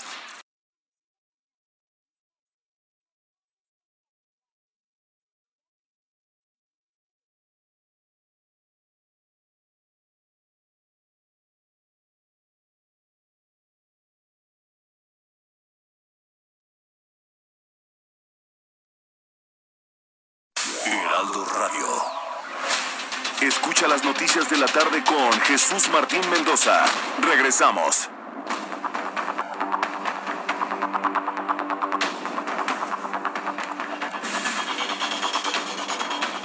Ya son las siete y media, las 19 horas con... ¿Qué? ¿Las siete y media ya? Ya nos quedan nada más 25 minutos de programa. Escucha usted el Heraldo Radio. La tarde se va rapidísimo si usted se informa a través de nuestro programa de noticias. Eh, ¿Qué momento tan complicado está viviendo David Colmenares? ¿Sabe quién es David Colmenares?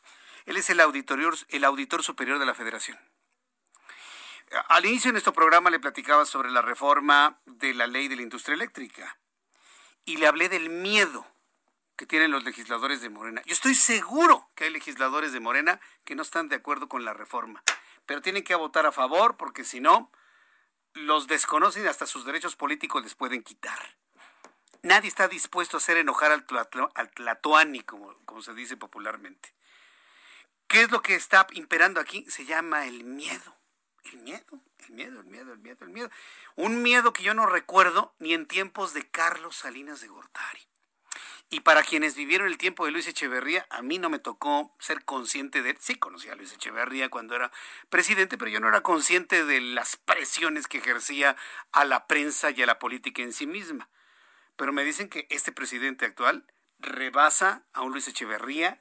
Bueno, Salinas se quedó chiquitito en cuanto, en cuanto a esa forma de ejercer el poder y generar miedo a sus legisladores. Pues David Colmenar está en una situación muy compleja. Ahora que el Auditor Superior de la Federación dio a conocer que cancelar el Aeropuerto Internacional de México, el Naim de Texcoco, implicaría un gasto, una pérdida para el país de 331 mil millones de pesos. Y luego en forma burlón el presidente dice yo tengo otros datos. La presión es inmensa para que cambie sus números. Es nada más los podrá cambiar en el papel. Sin embargo, son 331 mil millones de pesos. Podrá decir que la Tierra es plana, pero sin embargo es redonda. Y así hay que establecerlo. ¿eh? La Comisión Vigilancia de la Auditoría Superior de la Federación de la Cámara de Diputados anunció que va a citar a comparecer al auditor, al auditor superior de la Federación, David Colmenares, y al auditor especial, Agustín Caso, para que ambos expliquen las inconsistencias en las estimaciones sobre el costo de la cancelación del Aeropuerto Internacional de Texcoco, que en un principio se calcularon en 331 mil millones de pesos. ¿Usted duda la cifra? Yo no la dudo, ¿eh? Sobre todo porque le tuvieron que pagar a los inversionistas lo que hubiesen ganado en su inversión inicial en el aeropuerto. Mario Alberto Rodríguez, presidente de la comisión, explicó que pedirá un informe completo sobre estas inconsistencias y reveló que también se buscará saber si hubo presiones por parte del presidente de este país, luego de que ayer lunes arremetió contra este órgano y aseguró que tenía otros datos. El asunto es preocupante. Una presión una presión de ese tamaño para poder cambiar un dato que se hizo de manera completamente independiente, en una contraparte a la Secretaría de la Función Pública. Que por cierto, hoy leí una columna muy interesante sobre los, días de la señora Irmeréndira Sandoval, que si el hermano de Irmeréndira Sandoval está atrás del, de, las, de la campaña en contra de Félix Salgado Macedonio. No, no, mire, se están complicando las cosas en esta administración como no sucedía en mucho, en mucho, mucho, mucho tiempo. Pero ya tendremos oportunidad de platicar de ello también. Hoy, por ejemplo, le puedo platicar de estos escándalos y otros medios están haciendo de la señora Emma Coronel una verdadera heroína y demás. Pero ¿sabe cuál es el problema fundamental que tenemos en este país? Que hay familias, que hay padres de familia, que hay cabezas de familia que están preocupadísimos porque no tienen trabajo. Y los que tienen trabajo ganan poco. Es decir, estamos ante un fenómeno de pobreza laboral. Vamos a centrarnos en lo que le preocupa a la gente. En este momento usted que me escucha, pues está preocupado porque el dinero no alcanza, porque ya no gana lo que estaba ganando antes, porque está en una situación de pobreza laboral e incluso muchos más están en una situación de no poder trabajar y de no tener ingresos debido a la pandemia. Tengo comunicación en estos momentos con Armando Leñero, presidente del Centro de Estudios del Empleo Formal, a quien yo le agradezco mucho estos minutos de comunicación con el auditorio del Heraldo Radio. Estimado Armando Leñero, bienvenido, muy buenas noches. Buenas noches, Jesús Martín. Un gusto eh, estar en el auditorio eh, contigo, platicando de estos temas laborales. Sí, y es lo que a muchos padres y madres de familia les preocupa, ¿no? La crisis que está enfrentando el país y sobre todo el porcentaje de la población que se encuentra en pobreza laboral. Primero quisiera preguntar, ¿qué debemos entender una definición de pobreza laboral? Mira, la pobreza laboral es aquella que cuando eh, el ingreso de una familia, producto del trabajo, de un trabajo, este, no alcanza para comer, eh, para cubrir la canasta alimentaria. Es decir, canasta alimentaria es comer tres veces al día completito. Si una familia tiene eh, cuatro miembros, bueno, pues necesita eh, eh, cuatro miembros. La canasta alimentaria por persona, de acuerdo con EVAL, son 1.700 eh, pesos al mes para poder comer bien tres veces al día. Si son cuatro mil, cuatro personas, pues resulta que se necesita tener un ingreso de 6.800 para que los cuatro coman bien. ¿Qué pasa? Que el sueldo es menor del ingreso laboral, ya sea formal o informal, en términos generales es menor que esto. El 40% tiene pobreza laboral. El producto de su trabajo no le alcanza para tener una canasta básica alimentaria. Es decir, el problema no es tanto no tener trabajo, sino tenerlo y que no alcance, ¿no? Esa es la razón por la que muchas personas optan por tener dos trabajos, hasta tres trabajos, sacrificando inclusive las horas de sueño. Yo he sabido de casos dramáticos de tener dos y hasta tres trabajos para poder apenas alcanzar a comer en cada mes. ¿eh? Así es, Jesús Martín. De hecho, por eso el subempleo ha crecido al 17%, del 8% que estábamos al 17%. Es decir, que son trabajos de menos de 35 horas y por lo tanto tienen que tener dos o tres trabajos, ¿no? De tres, cuatro horas. Y, entonces tenemos una eh, eh, disminución del ingreso familiar eh, como antes nunca. para darme una idea y que nos demos una idea, este porcentaje de pobreza laboral que hoy se ubica en poco más del 40%, antes de la presente administración y por lo tanto antes de la pandemia, más o menos en qué porcentaje rondaba? Estaba, estaba alrededor del 35%. Y ahora ya subió, eh, ha ido subiendo durante la pandemia hasta llegar al 40.7. 35%, en su momento más bajo, para más o menos entender, digamos, si algún plan de gobierno pudo funcionar para abatir la pobreza, ¿qué habrá sido? ¿En, en tiempos de quién? ¿De Enrique Peña Nieto, de Felipe Calderón, de Vicente Fox? Antes no lo podía creer, pero... de hecho, de, en, los periodos de, de Peña Nieto, hubo, una bajada en el nivel de pobreza. Esa empezó a disminuir. Eh, y ahora tenemos una, una alarmante que va subiendo. Y el, problema de, la pobreza, eh, Jesús Martín, es que ¿de dónde van a comer? Pues de algún lugar tiene que salir el dinero. Y una de las fórmulas, pues, es en el robo a, cada, personas de a casa habitación. Olvídate de, la, de que te mate, ¿no? pero, pero, pero los robos que nosotros sabemos cada día se sabe más de que un familiar lo robaron, lo asaltaron, le robaron su coche, en fin, está, y que no se denuncia además. A, ver, a, mí en lo personal me, cuesta trabajo creerlo, pero bueno, si hay datos que, que lo avalen, pues tendremos que creerlo, que una familia pobre, que una familia que no tiene trabajo, decida salir a robar para obtener el alimento. Yo, sé de gente que prefiere mejor vender pepitas, hacer gelatinas, vender lo que sea, empeñar lo que sea antes de meterse a una casa a robar. Estamos ya viendo este fenómeno que la gente que no alcanza estos 1.700 pesos al mes para alimentarse eh, por persona está optando por robar. ¿Ya, podemos hablarlo de esa manera? Está optando, sí, no todos los miembros de la familia, pero hay miembros de la familia que tienen que recurrir a eso porque de veras, eh, o sea, yo creo que muchos no imaginamos lo que es no comer tres veces al día. Y olvídate de la pobreza general, que es la pobreza que tiene otro tipo de carencias y tiene otra medición. Este, el ingreso de por, por eh, carencia eh, general, pues es más o menos del doble, de alrededor de de, este, de, eh, de, de 3.600 por persona. Entonces, pero eso, ese es un nivel de pobreza. Pero la, la preocupante es cuando no tienes para comer.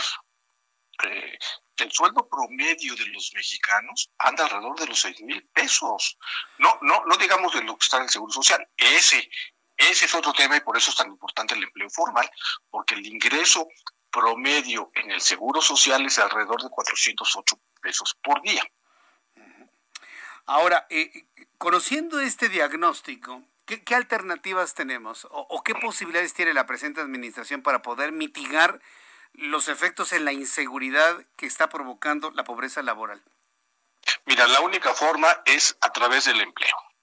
A través del empleo, a través del empleo formal. Entonces, lo que pasa es que eh, las estrategias neoliberales o no, pero las estrategias que deben eh, de, seguirse es combatiendo las carencias eh, de las personas, la alimentación, la educación, la salud. Y eso, la forma más digamos, más rápida es a través del empleo formal. ¿Qué ha hecho el gobierno? Optar por los apoyos directos que no reducen la pobreza, mitigan, mitigan que un día comas, pero no mitigan todos los elementos de la pobreza. Por lo tanto, este, eh, nosotros hemos en el eh, CEP propuesto que temporalmente esos eh, apoyos directos, que además no deben ser directos porque ya vimos la cantidad de corrupción que hay, tienen que ser a través de, de organismos como la Secretaría del Trabajo este, o como otros organismos, pero que se den en apoyo al empleo. Había un programa que suspendieron, que ahora parece que ya lo están reviviendo, que es el programa del apoyo al empleo, que era un programa que uh, sirvió mucho en la eh, crisis del 2009, era apoyar eh, con, con, becas durante un mes, dos meses de salario, capacitando a las personas y apoyándolas a encontrar empleo y buscando relaciones con los empresarios para colocarlos.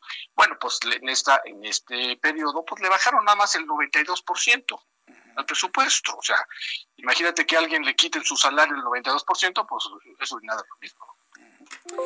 Vaya, pues eh, eh, se antoja muy complejo esto, ¿eh? No, no, no con una solución en lo que resta de esta administración y la siguiente. Es decir, es, es, un problema que, cuya solución pues va a ser transeccional, no me queda la menor duda, está Armando Leñero, pero yo no veo que se estén estableciendo la cimentación para una solución de fondo a este problema. Así es, mira, en términos generales tenemos 11 millones de, de desempleados, 2.1 eh, en el desempleo abierto y 9.4 que están en la población no económicamente activa, pero disponibles para trabajar en cualquier momento. O sea, y, no, y no lo buscan el trabajo porque no hay. Entonces tenemos 11 millones, 11 millones y medio.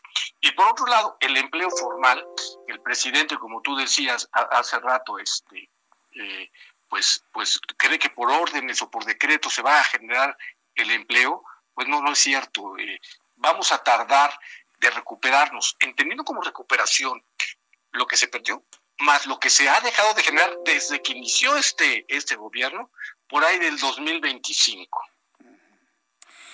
Pero pues muchas de las personas que votaron por él, cuando dice que vamos a crecer al 5%, dicen que ya le hicimos.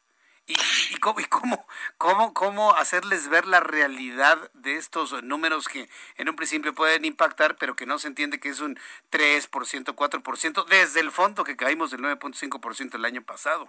Está, está, complicado todo esto. Nosotros hemos insistido en, este, en hacer entender estos números, pero hay quienes ya echaron campanas al vuelo. Sí, no, y crecer el 5%. En, en esos momentos donde no hay confianza, no hay seguridad jurídica, no hay certeza jurídica, las, las leyes como la que están, la que aprobaron el día de hoy, como la del trabajo, este, que van a asustar a, las personas y entonces no se van a generar los empleos y no se va a generar inversión.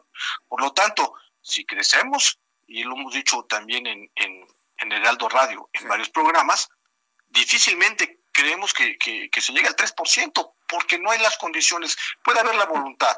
El presidente dijo que en tres meses íbamos a crear un millón de empleos.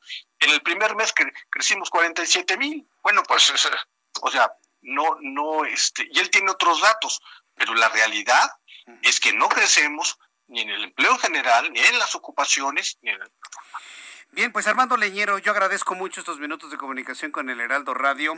Son datos dignos de, analizar, preocupantes sin duda alguna, pero seguiremos platicando en oportunidades futuras. Armando Leñero, presidente del Centro de Estudios del Empleo Formal, muchas gracias por este tiempo. Gusto de estar contigo en el programa. Igualmente. Muchas gracias. Muchas gracias. Fuerte abrazo. Armando Leñero, aquí en el Heraldo Radio. Momento de escuchar toda la información internacional con Giovanna Torres. En Irán, una mujer fue declarada culpable de haber asesinado a su marido, aun cuando dijo haber actuado en defensa propia. Como sentencia, se le impuso la pena de muerte. Sin embargo, el día de su ejecución falleció de un paro cardíaco, mientras veía cómo morían otros sentenciados, y aún fallecida decidieron ahorcarla. Tras una reunión con autoridades de Guatemala, el comisionado del Instituto Nacional de Migración, Francisco Garduño Yáñez, informó que México cubrirá los gastos de repatriación de los migrantes calcinados el pasado 12 de enero en el municipio de Camargo, Tamaulipas. El director general de la Organización Mundial de la Salud lamentó que los 210 millones de vacunas contra el COVID-19 aplicadas hasta ahora, más del 50% están en solo dos países y más del 80% están en 10 países, por lo que pidió una distribución equitativa. El Instituto Serum de India, el mayor fabricante de vacunas del mundo, envió este martes su primer lote de vacunas contra el COVID-19 para el programa COVAX, que tiene por objetivo asegurar las vacunas para al menos el 20% de la población más vulnerable de cada país. La Contraloría General de Venezuela inhabilitó a Juan Guaidó, quien se autoproclamó como presidente interino venezolano, y a otros 27 exdiputados del Parlamento para ejercer cargos públicos por un máximo de 15 años, tras negarse a presentar su declaración patrimonial después de dejar sus funciones como parlamentarios. Al menos 62 personas han muerto y otra veintena han resultado heridas como consecuencia de una serie de amotinamientos en tres cárceles de varias ciudades de Ecuador, en una acción en que el gobierno considera que fue concertada por organizaciones criminales con el objetivo de generar violencia. Para Noticias de la Tarde, Giovanna Torres. Ahí está una revisión de lo más importante que ocurre en el mundo. Cuando faltan 13 minutos para que sean las 8 de la noche, me da mucho gusto saludar a Juan Musi como todos los martes, con su análisis financiero. Mi querido Juan, qué gusto saludarte, bienvenido, muy buenas noches. Igualmente, mi querido Jesús Martín, ¿cómo estás? Muy buenas tardes. Muy buenas tardes, buenas noches, bienvenido, mi querido Juan. ¿Qué tema nos tienes para el día de hoy? Oye, pues mira, gracias a Dios, casi todas las intervenciones nos dan de qué hablar, nos dan un tema nuevo. El nuevo tema que te voy a contar es eh, algo que empezó pues el día de ayer. Fíjate que junto con la buena noticia de que las dosis de vacunación y la aplicación de las mismas en Estados Unidos están dando a buen paso, a pesar de que, por ejemplo, en toda la zona de Texas con las heladas y demás fueron interrumpidas, parece que van ligeramente, si no es que bastante adelante del plan. Y esto pues es una extraordinaria noticia porque conforme más te apures a vacunar a un país, pues más rápido se va a recuperar en todos sentidos y por supuesto también económicamente como consecuencia. El segundo tema, Jesús Martín, tiene que ver con este paquete de estímulos que están aprobando por 1.9 trillones de dólares, en donde pues es prácticamente un hecho que ya nada más se están poniendo acuerdo en las formas y los destinos, pero prácticamente se podría decir que los hogares norteamericanos ya están viendo y considerando esos 1.400 dólares más, además de los 600 que ya habían recibido en diciembre.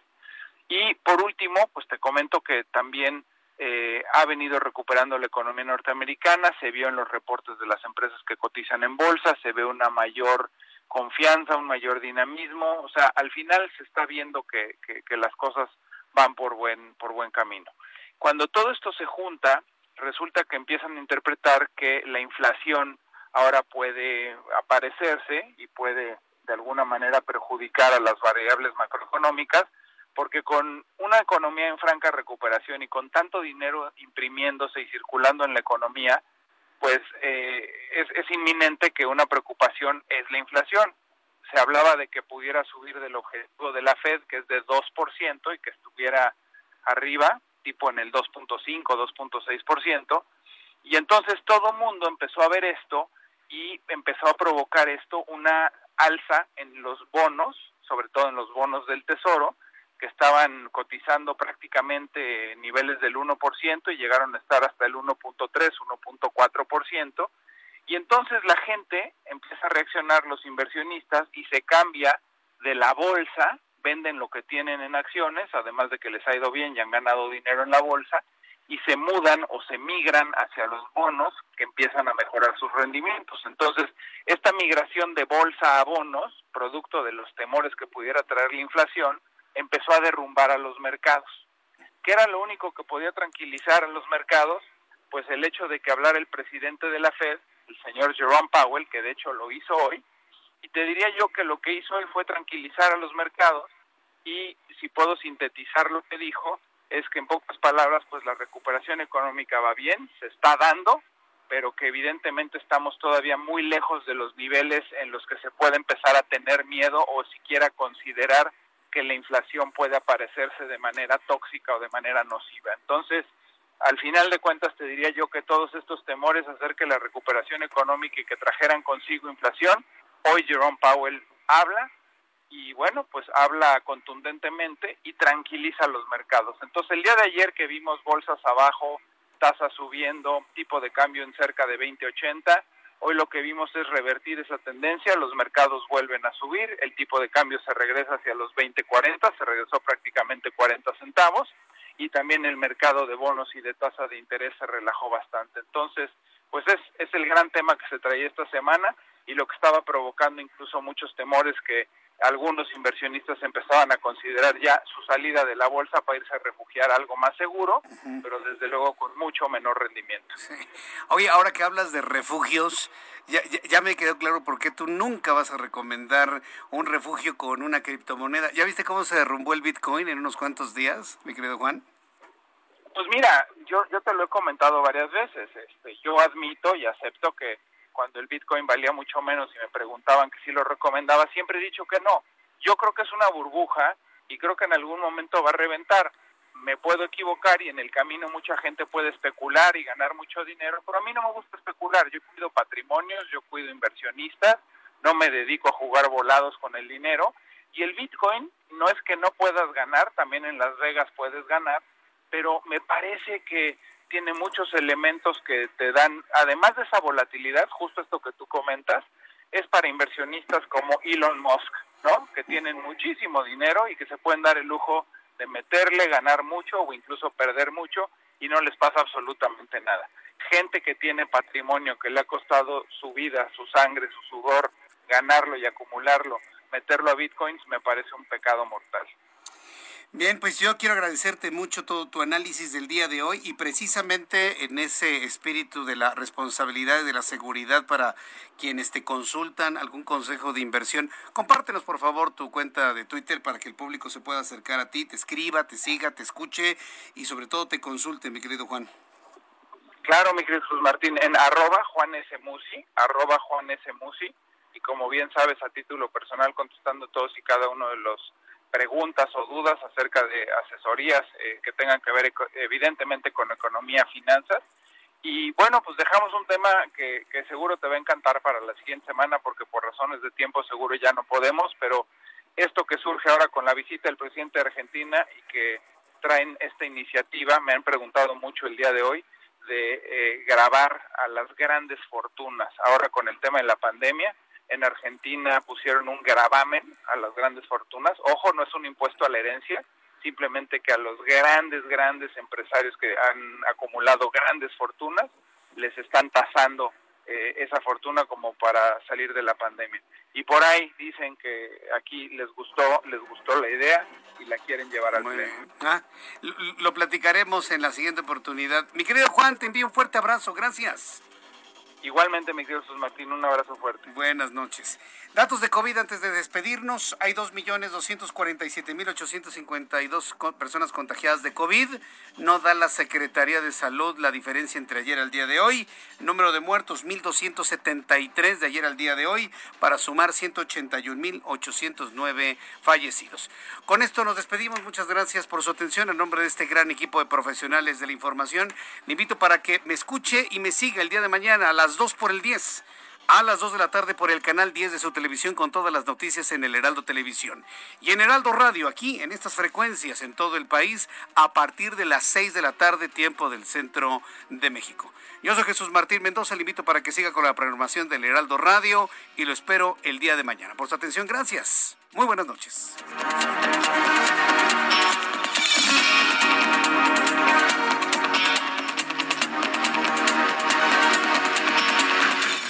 Esto fue Las Noticias de la Tarde con Jesús Martín Mendoza. Heraldo Radio. La HCL se comparte, se ve y ahora también se escucha. Planning for your next trip? Elevate your travel style with Quince. Quince has all the jet setting essentials you'll want for your next getaway, like European linen, premium luggage options, buttery soft Italian leather bags, and so much more and is all priced at 50 to 80% less than similar brands. Plus, Quince only works with factories that use safe and ethical manufacturing practices. Pack your bags with high-quality essentials you'll be wearing for vacations to come with Quince. Go to quince.com/pack for free shipping and 365-day returns.